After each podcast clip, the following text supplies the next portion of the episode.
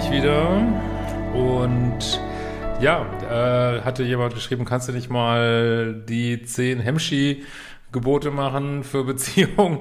Und ja, dachte ich, äh, ist eine gute Idee, also grundsätzliche Gebote für Dating-Beziehungen und Liebe, wenn du mich noch nicht kennst, äh, genau. Ich bin äh, Diplompsychologe, Paartherapeut seit 150 Jahren und äh, ja, mein Material und alle meine hervorragenden Kurse findest du auf äh, liebeschiff.de. Gerade geht übrigens los die Selbstliebe-Challenge Advanced. Kann man auch mit einsteigen, wenn man ein bisschen mutig ist. Und äh, diese Woche haben wir jetzt auch die Wohlfühl-Challenge. Äh, genau, also es sind 17 Gebote geworden. Gucken, vielleicht erweitere ich die auch nochmal. Äh, aber gut, habe ich gestern Abend mal zusammengeschrieben.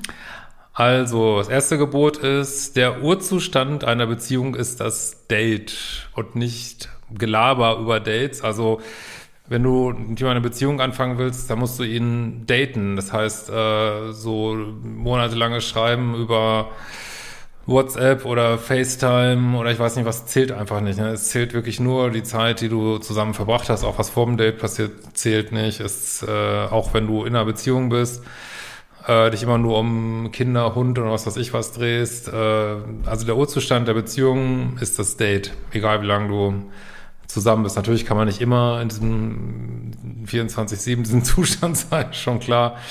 Ähm, und auch, dass dieses Date wirklich äh, stattfindet, ne? Nicht, dass es immer wieder verschoben wird und äh, alle möglichen Probleme auftreten. Das natürlich auch nicht.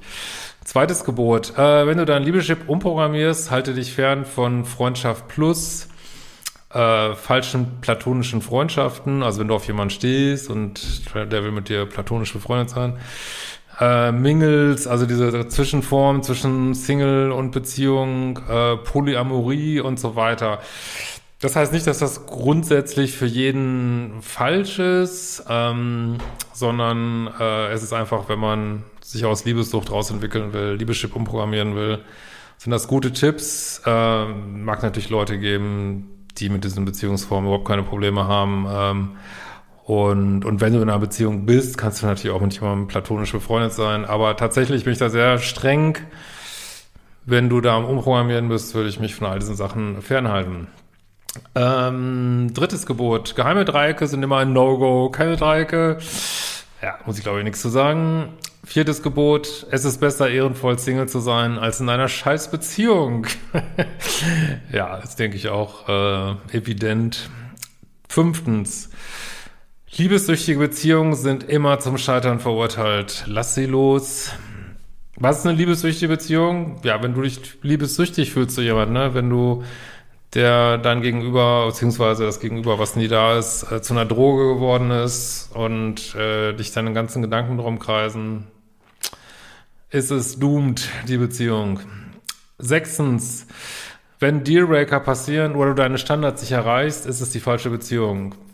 Wenn du dich fragst, was Standards und Dealbreaker sind, sind Buchmodul 1, mein absoluter Basiskurs, meistverkauft, Umprogrammierung des Liebeschips auf liebeschip.de.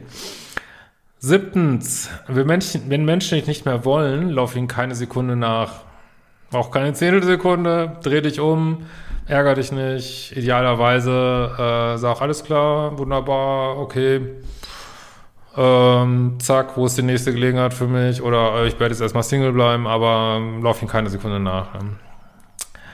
Wenn die ihre Meinung ändern, werden sie schon melden. Ne? Äh, achtens, das Attraktivste, was es gibt, ist Selbstliebe.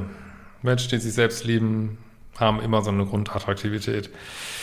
Neuntens, äh, halte dich von allen Arten von Extremen fern. Also das können sein extreme Diäten, also auch vor allen Dingen, wenn du ein Leadership programmierst, äh, extremer Konsum von irgendwas, äh, extremer äh, P-Konsum, ähm, extreme Meinungen, extreme Gruppierungen, äh, extreme Communities, ja, versuchen in der Mitte zu bleiben. Äh, zehntens, setze dich mit männlicher und weiblicher Polarität auseinander. Oder ob du das Yin und Yang Polarität nennst oder Chinky Chunky und Chonky Chinky Polarität, ist mir wurscht.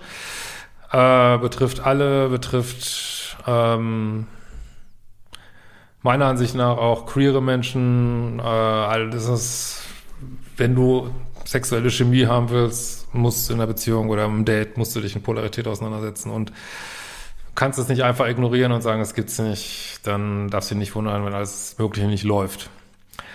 Äh, elftens, date möglichst wenig online. Ich will jetzt nicht sagen, dass man es gar nicht machen sollte oder mir auch wieder welche geschrieben, die jetzt online zusammengekommen sind. Alles gut, aber ich würde es versuchen, offline wichtiger zu nehmen, auf jeden Fall. Zwölftens, wenn du immer wieder frustrierende Erfahrungen machst, überlege, ob du wirklich weißt, was du willst. vielleicht willst du ja gar keine feste Beziehung oder vielleicht willst du gar nicht so viel Nähe haben, wenn man sich immer wieder Bindungsängstler holt. Vielleicht will man gar nicht so viel Nähe haben in einer Beziehung. Da muss man sich damit mal auseinandersetzen. Äh, 13. Null Kontakt ist das beste Gegengift gegen Liebeskummer. Null bedeutet dabei 0,000 und nicht 2% Kontakt oder irgendwie sowas. 14. Ein bis zwei Chancen pro Mensch und Leben sollten reichen. Also gibt Menschen nicht immer wieder neue Chancen. Also damit meine ich natürlich jetzt nicht, wenn jemand mal die Milch vergessen hat oder so, sondern wenn es um wirklich wichtige Dinge geht, so. Ja. Äh, 15. Versuche optimistisch zu bleiben und nimm nichts so ernst. Also das ist wirklich so ein Problem, wenn man auf die Welt, Welt guckt, dann kann man ja wirklich äh, verzweifeln manchmal und äh, ja, versuch es einfach locker zu sehen und kann sich immer alles drehen, jeden Tag so, ne? 16. Es gibt Milliarden potenzielle Partner für jeden. Seelenverwandtschaften sind in aller Regel Quatsch oder meistens. Zumindest so, wie das ähm, manche spirituelle Kanäle immer wieder darstellen und Leute reinziehen in diesen spirituellen Quatsch an der Stelle, muss man wirklich sagen. Ne, dass irgendein so toxischer Partner ein Seelenverwandter wäre. Ja. Siebten, 17. Da sollte man wirklich drüber nachdenken.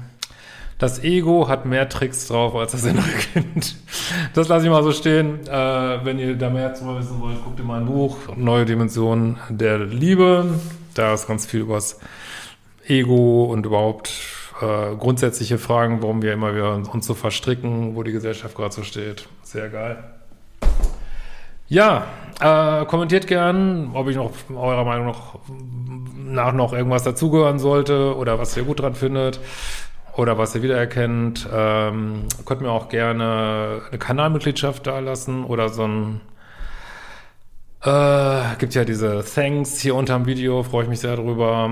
Und ich hoffe, wir sehen uns auch bald mal wieder beim YouTube Live. Äh, jetzt hatten wir gerade so viel Besuch, so lange. Und äh, aber jetzt kriege ich mal wieder langsam Kopf frei. Ja, wir sehen uns bald wieder und vielen Dank fürs Zuschauen. Ciao.